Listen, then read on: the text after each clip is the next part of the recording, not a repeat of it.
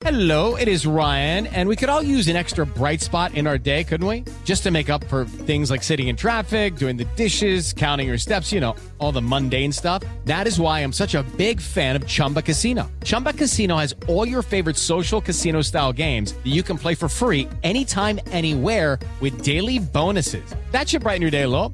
Actually, a lot. So sign up now at chumbacasino.com. That's chumbacasino.com. No purchase necessary. BGW. Void were prohibited by law. See terms and conditions. 18 plus.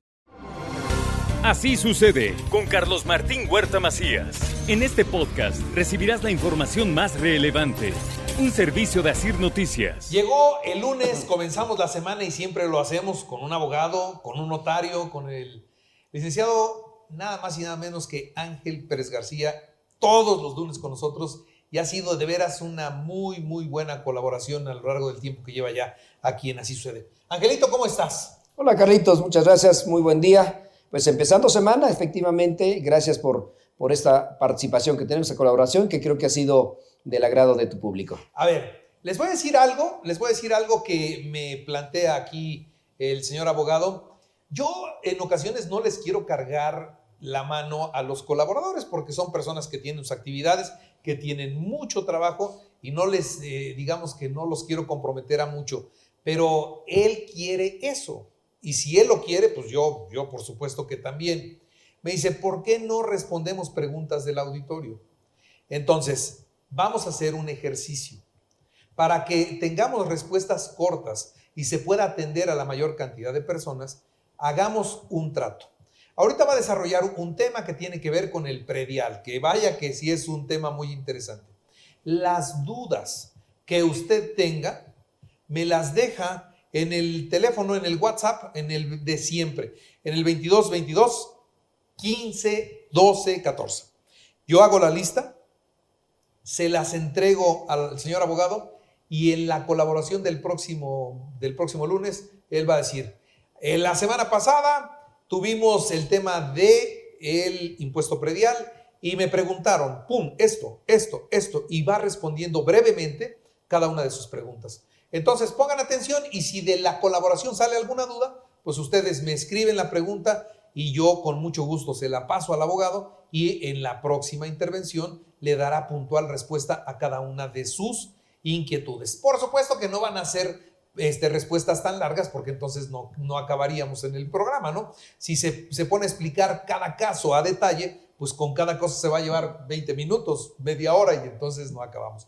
Pero sí, aclaraciones muy puntuales, está dispuesto a hacerlas y es algo que agradezco todavía mucho más, señor abogado. Carlitos, pues creo que es una, la, la pasada intervención decía, son los primeros auxilios en materia jurídica para que las personas puedan exactamente tomar esos primeros auxilios para ver qué se puede hacer.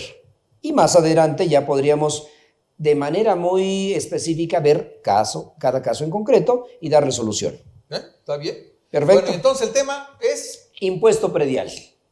Venga. Ese es el tema del día de hoy. Venga. A ver, nuestra constitución de la República en, en, en su artículo 31, nuestra constitución federal establece la obligación de todos los ciudadanos mexicanos a contribuir al gasto público. Eso está perfectamente claro en nuestra constitución. Todos los habitantes de este país tenemos la obligación de contribuir al gasto público.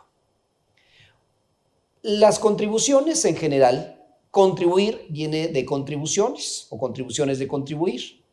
Entonces, las contribuciones son derechos, impuestos, productos, aprovechamientos. Pero hoy hablaremos solamente de los impuestos y en concreto del impuesto predial. ¿Qué es el impuesto predial?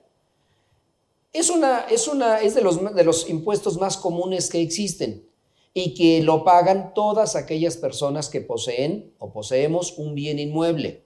Estamos obligados a pagar ese impuesto que es una contribución y que contribuimos al servicio de los, de los ingresos del municipio que nos presta exactamente unos servicios. ¿Quién está obligado a pagarlos? Todos los que poseen, poseen o tienen propiedad de un bien inmueble. Recordemos que en algunas ocasiones no tienen escrituras las personas. Muchos actos de posesión o, o eh, tienen acta de posesión o muchos terrenos son invadidos por determinadas personas y les dan una acta de posesión por el ayuntamiento que les reconoce, pero no tienen escrituras. Entonces, esos inmuebles están sustraídos de la acción fiscal, es decir, no pagan impuesto. Entonces, el ayuntamiento, a través del departamento de catastro, esas personas los llama para que sean contribuyentes y paguen su impuesto predial, aún sin tener escritura. Y determinadas partes de Puebla, hablábamos alguna vez de los ejidos, también tienen terrenos, tienen casas y también pagan un impuesto, que es el impuesto predial. Por tal motivo, ¿dónde surge este impuesto?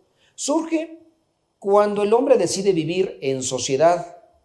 Se da el origen de, de las comunidades y posteriormente el Estado. ¿Qué es el Estado? El Estado se integra por tres elementos importantes. La población, el territorio y el gobierno. Esos tres elementos conforman lo que llamamos el Estado. Regresando al origen de la contribución, contribuir al gasto público es a nivel federal, a nivel estatal y a nivel municipal. Estos impuestos graban la propiedad inmobiliaria. El predial lo establece, ¿quién, lo, ¿quién cobra el impuesto predial? Lo cobra el municipio, lo cobran los municipios. Los municipios que tienen cierta autonomía para administrar sus ingresos o lo cobran los municipios a través de la Secretaría de Finanzas. Este era un impuesto federal hace muchos años. Hoy ya no es así.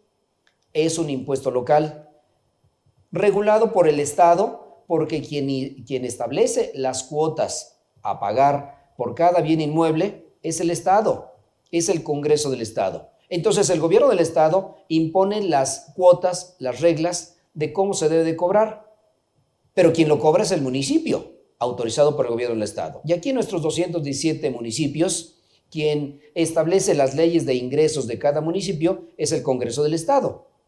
Por tal motivo, los municipios sugieren cuánto se debe de cobrar en una zona catastral, qué cantidad de precios vale cada inmueble y esos inmuebles cuánto deben de pagar. No es lo mismo pagar un terreno de mil metros que se encuentra en una zona de habitacional popular que en una zona industrial los mismos mil metros. ¿Pagarán lo mismo? No, no pagan exactamente lo mismo.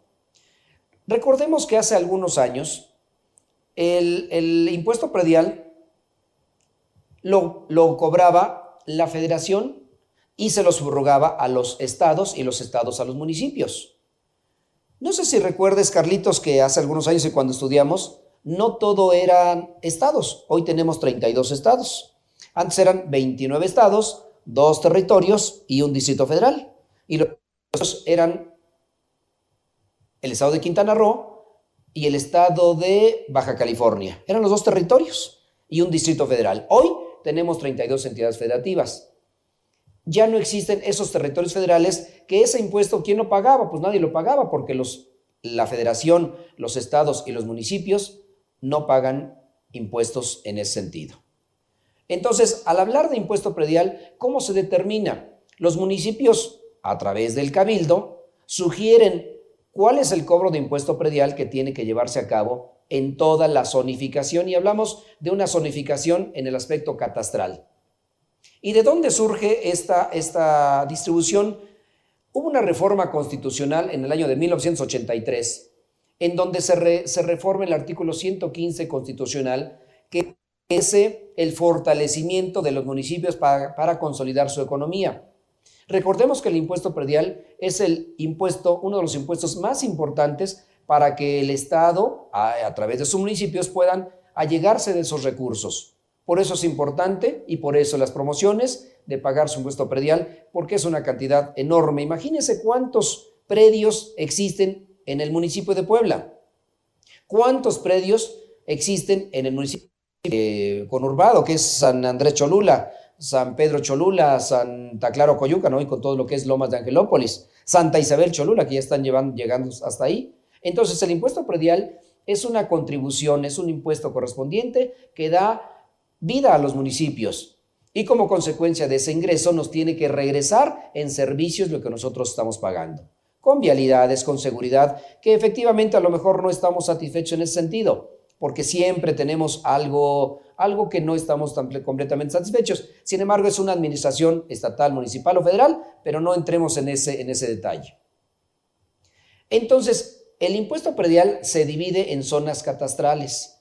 Y si se fijan ustedes en su boleta predial, aparece una clave catastral, en donde esa clave catastral está geolocalizada vía satelital y se ubica en su predio perfectamente bien y saben que es un terreno, saben que es una construcción y creo que catastro municipal o catastro del estado en los estados en los municipios que tienen aquella eh, conurbación tienen perfectamente identificados a, cuál- a cuáles son terrenos y cuáles son construcciones.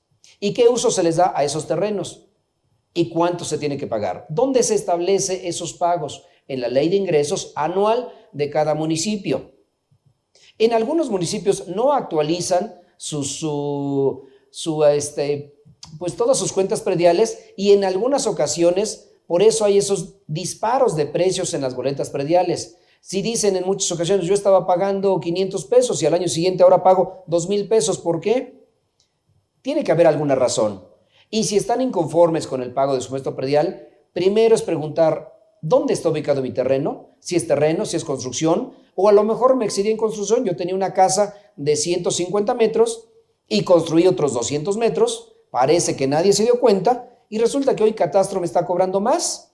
Y yo digo, ¿por qué? Si pagaba 500 pesos y hoy pago 2000. Ah, porque resulta que se abrió una vialidad en esa zona y entonces mi predio ya subió de valor, ya tiene otra plusvalía, porque construí de más en la parte de atrás y entonces siempre hay una razón. Todos queremos ir a reclamar del pago excesivo, pero creo que es acercarse al catastro municipal, a la Secretaría de Finanzas de aquellos municipios que no tienen eh, su catastro municipal, sino que es catastro del Estado el que administra sus recursos, y a llegarse de la información correspondiente para ver por qué estoy pagando mi impuesto predial y con base en qué lo pago. Hay una ley de ingresos anual y esa ley de ingresos de manera anual se autoriza por el gobierno del Estado a través del Congreso y de esa manera hay una cuota a pagar de manera anual para mi boleta predio, para mi predio que tengo. Todos los propietarios de bienes inmuebles o poseedores tienen la obligación de contribuir a este impuesto predial.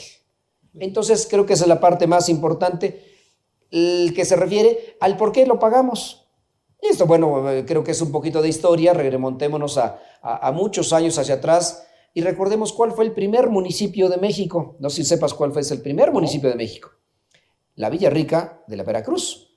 Fue el primer municipio de México. Bueno, la Nueva España. Estamos hablando de, de, de, de nuestro país México. Es la Nueva España. El primer municipio. Y siguiendo los, eh, los municipios, Tepeaca es uno de los primeros municipios de nuestro país, bueno, ya independiente, era de la colonia, pero son independientes, Tepeaca, Puebla y obviamente el municipio de Coyoacán, eran de los primeros municipios que hay en nuestro país. Muy bien. Pues Angelito, o sea que no nos podemos hacer roscas, se ve de, con toda claridad cuándo tenemos un terreno, cuándo tenemos una propiedad, cuándo crecemos esa propiedad y por eso hay que pagar. Hay que pagar un impuesto predial, que es una contribución a los gastos del municipio. Y si nos crecieron las vialidades y nos hicieron puentes y esa plusvalía. Hay una plusvalía, claro, por supuesto, ya no puede ser lo mismo. Y entonces esa plusvalía, plusvalía con la calles, zonas industriales, nuestro impuesto de los inmuebles va a subir. Muy bien. Mi querido Angelito, muchas gracias. Carlitos. Y entonces ya lo gusto. saben, todas las preguntas que ustedes tengan sobre el tema, díganmelas por el teléfono o díganmelas, déjenmelas aquí escritas. Y también aquí las vemos. Por esta red también podemos ver sus preguntas, interactuar con usted y encontrar las respuestas el próximo lunes. Gracias.